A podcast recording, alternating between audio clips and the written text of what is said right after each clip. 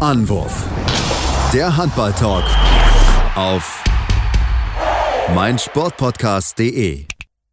Servus und Hallo zu einer neuen Ausgabe Anwurf der Handball-Talk auf meinsportpodcast.de. Mein Name ist Tim Detmar und ich begrüße euch ganz herzlich zum News-Update. Und ja, heute keine lange Einleitung. Wir starten direkt rein in die Spiele vom Mittwoch.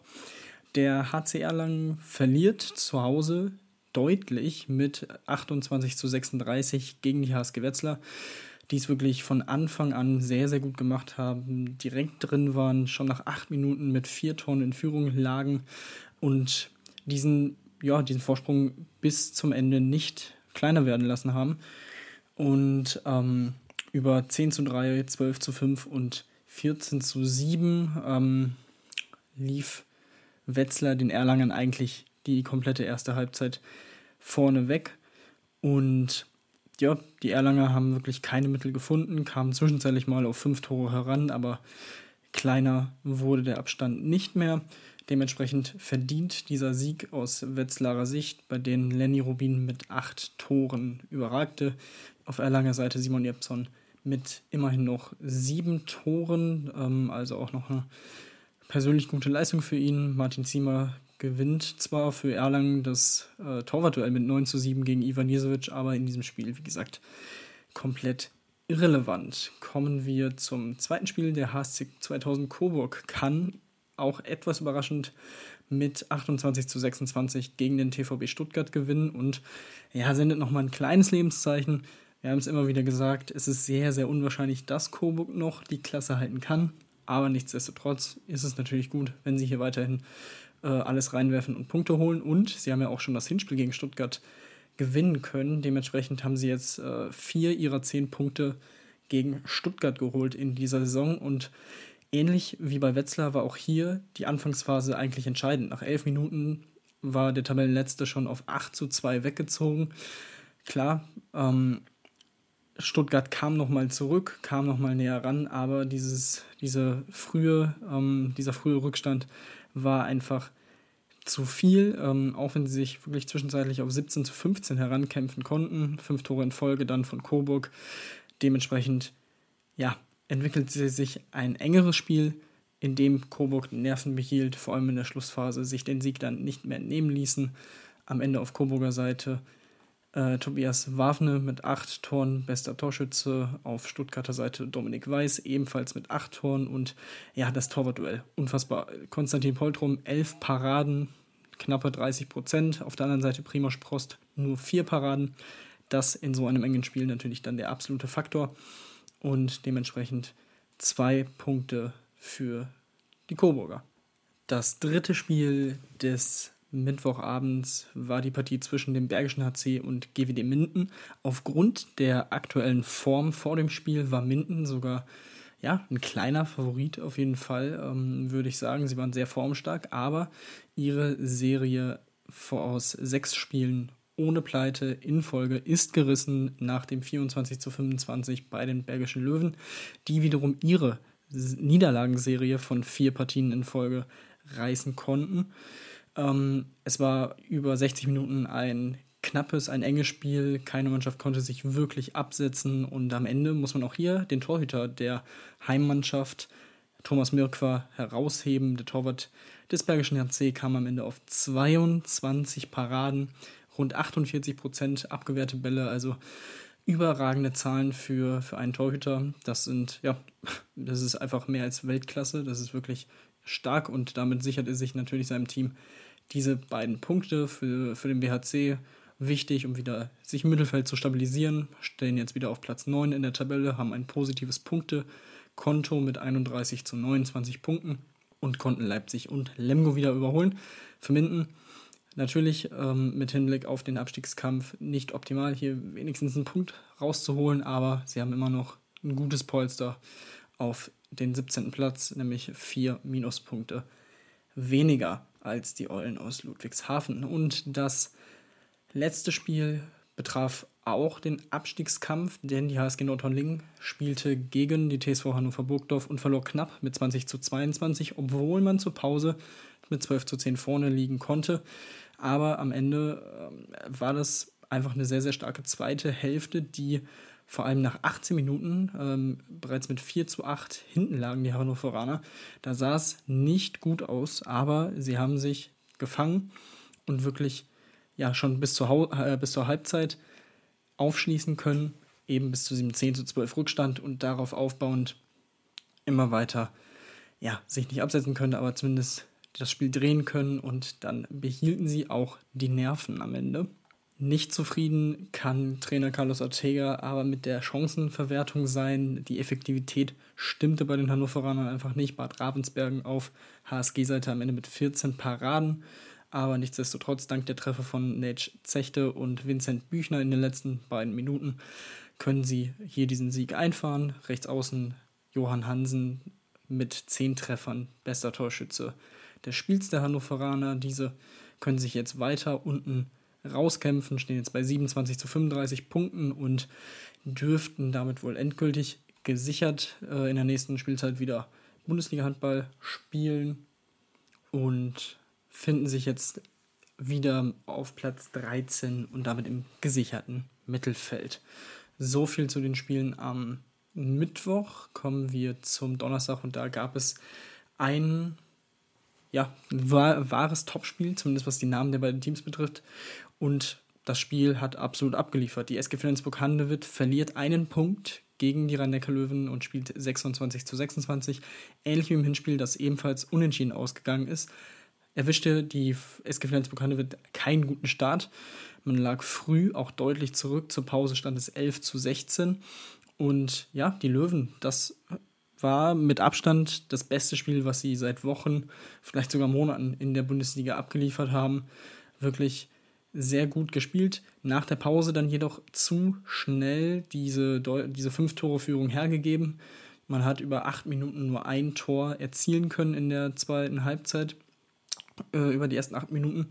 Dementsprechend ja, kamen die Flensburger wieder ran, glichen aus, aber das muss man den Löwen auch lassen. Nach, ähm, nach dem 19 zu 19 folgte ein 3 zu 0 Lauf der Löwen, der eben ja, es sah lange aus, als würden die Löwen es tatsächlich in der zweiten Halbzeit doch nochmal zu ihren Gunsten umdrehen können. Das Momentum lag auf ihrer Seite, aber dann kam unter anderem auch Torbjörn Bergerüth ins Spiel, der wirklich eine super Partie wieder mal spielte. Und ähm, ja, am Ende in den Schlussminuten muss man sagen, hatten die Flensburger sogar noch die Chance auf den Siegtreffer. Man, man konnte den Ball gewinnen im letzten Löwenangriff mit knapp fünf Sekunden auf der Uhr, aber das war dann nicht mehr wirklich gut ausgespielt. Johannes Goller bringt den Ball nochmal aufs Tor, aber auch der ebenfalls starke Andreas Palika konnte parieren. Ähm, Mats Menzer Larsen, neun Tore von ihm, bester Torschütze des Spiels auf Löwenseite Kirkelöke ebenfalls mit sieben Toren, sehr, sehr gut. Zwischenzeitlich auch auf rechts außen auf, ausgeholfen. Das hat auch sehr gut funktioniert. Das Torwartduell nahezu ausgeglichen. Bergerüth 14 Paraden, Palika 13 Paraden. Also man muss sagen, vor allem wenn man die beiden Halbzeiten miteinander vergleicht, ist dieses Unentschieden definitiv so in Ordnung und geht so in Ordnung. Und wer sich über dieses Unentschieden natürlich sehr freut, ist der THW Kiel, der souverän mit 33 zu 26 in Leipzig sich durchsetzen konnte vor 1000 Fans. Es war ohne Frage sehr, sehr schön, äh, Fans wieder in der Halle zu sehen. Ein bisschen komisches Gefühl, muss ich zugeben. Es, es, man muss sich, glaube ich, erst wieder daran gewöhnen. Nichtsdestotrotz wirklich sehr, sehr schön, dass es doch noch funktioniert hat. Und ja, bei den Kielern Niklas Eckberg mit neun Toren aus neun Versuchen der beste Torschütze auf Seiten der Leipziger Machi Geballer und Lukas Cicala mit jeweils sieben Toren. Niklas Nandin zehn Paraden. Dario Quenstedt zwei Paraden am Ende noch reingekommen für knapp vier Minuten. Ähm, und Silveras und Bierlehm zusammen mit elf Paraden, also relativ ausgeglichen. Da war generell einfach für die Leipziger ein bisschen zu wenig möglich in der Offensive. Das machten die Kieler dann auch einfach defensiv sehr, sehr gut und gewinnen hier verdient. Ähm, ein wenig glücklich gewinnt der SC Magdeburg beim Tusem Essen mit 31 zu 26. Es klingt sehr souverän. Es war am Ende auch dieses typische Essener Spiel. Man hat wirklich lange gut mitgehalten, zur Pause mit 16 zu 12 geführt. Wenn man dann aber die zweite Halbzeit mit 10 zu 19 verliert, ist das dann natürlich bitter. Am Ende ging so ein bisschen die, die Luft ähm, aus bei den Essenern, wie es häufiger schon war, vor allem gegen Top-Teams zu Hause. Das ist definitiv bitter, aber wie ich es auch schon mal gesagt habe, guckt euch diese Mannschaft an. Es ist immer spannend, es ist sehr, sehr, es macht sehr viel Spaß, der Mannschaft zuzusehen und ja, auch wenn sie am Ende die Punkte dann nicht einfahren können. Interessant die Verteilung der Tore auf Magdeburger Seite, denn Oma Magnusson, Oma Ingi Magnusson und Michael Darmgard zusammengerechnet mit 22 der 31 Tore. Sehr, sehr krass, äh, was die beiden im Moment auch in den letzten Spielen so abliefern. Ähm, mich freut's. Vor allem, äh, dass Michael Darmgard jetzt seine Form wiedergefunden hat und auch die Spielanteile bekommt. Ähm, Janik Rehn, 10, äh, 5 Paraden, Tobias Tolin, 4 Paraden auf Essener Seite Lukas Dietrich wieder mal gute Partie, 10 Paraden, 31 Prozent. Also das Torwartduell auch ausgeglichen auf der Seite. Und für Magdeburg natürlich können sie jetzt nochmal einen Punkt auf die Löwen dadurch quasi gut machen und haben jetzt mittlerweile drei Minuspunkte weniger und sind so gesehen virtuell auf Platz 3 in der Tabelle, wenn man nach den Minuspunkten geht. Aber die Löwen haben halt schon zwei Spiele mehr und dementsprechend einen Pluspunkt mehr. Aber das war auf jeden Fall auch sehr, sehr wichtig für sie hier nach dem European League-Sieg äh, nicht in so ein Partyloch quasi zu fallen und dieses Spiel am Ende doch noch so äh, zu Ende zu schaukeln. Sehr gut und sehr wichtig für die Männer von Bennett Wiegert kommen wir zum vorletzten Spiel und auch das hat es in sich, auch das war sehr knapp. Am Ende gewinnt die NT-Melsung gegen die Eulen Ludwigshafen mit 25 zu 23.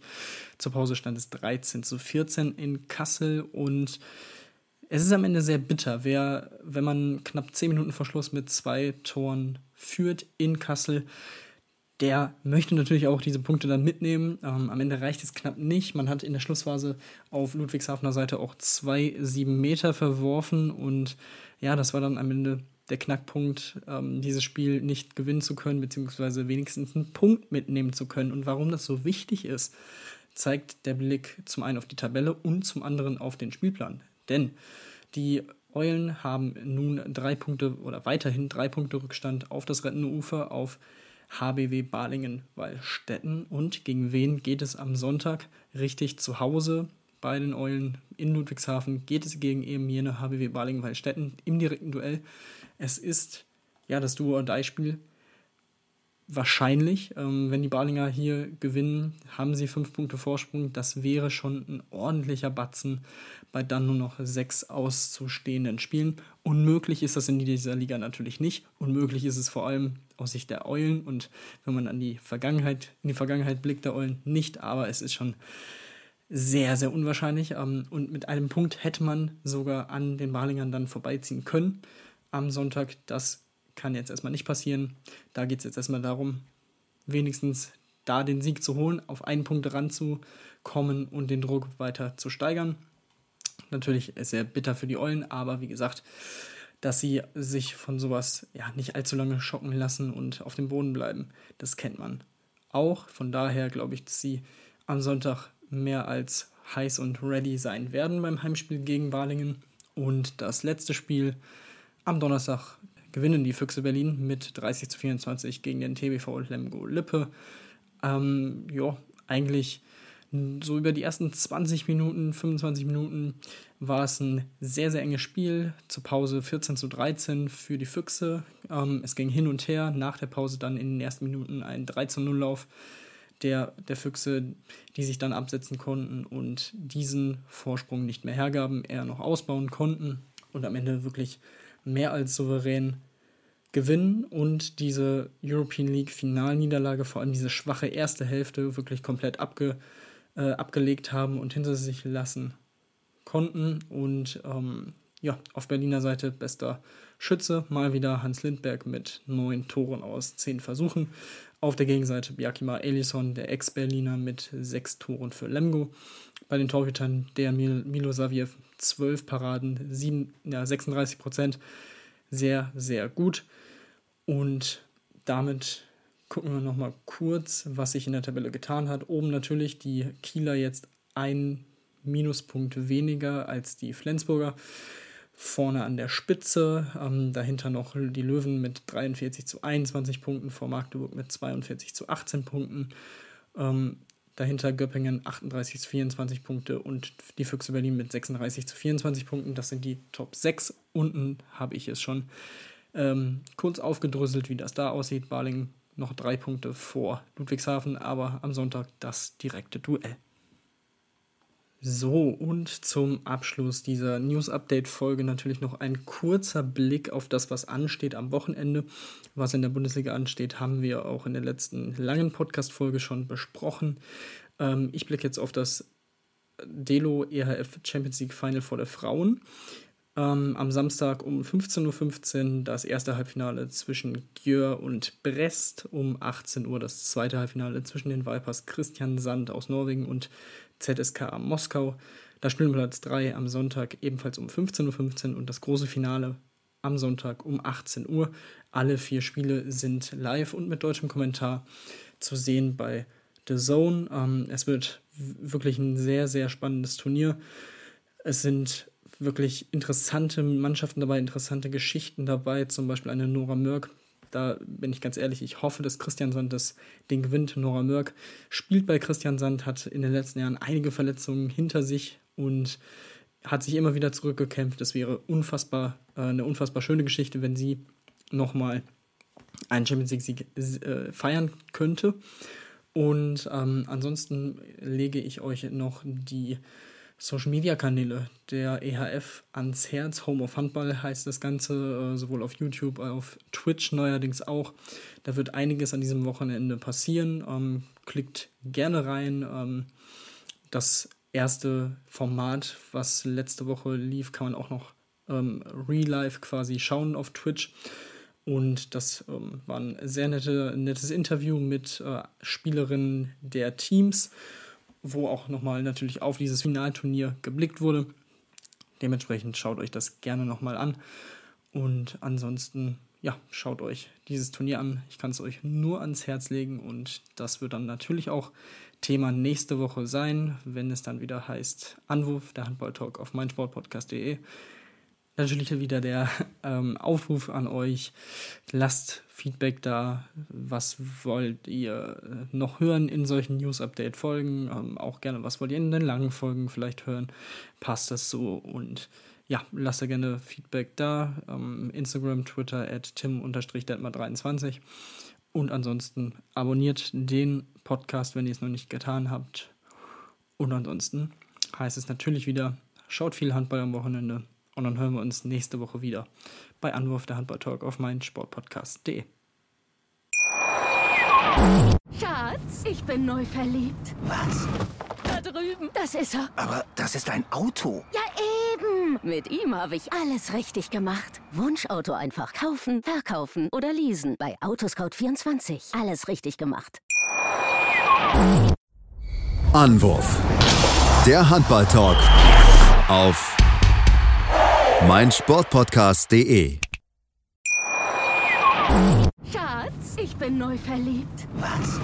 Da drüben. Das ist er. Aber das ist ein Auto. Ja, eben. Mit ihm habe ich alles richtig gemacht. Wunschauto einfach kaufen, verkaufen oder leasen. Bei Autoscout24. Alles richtig gemacht.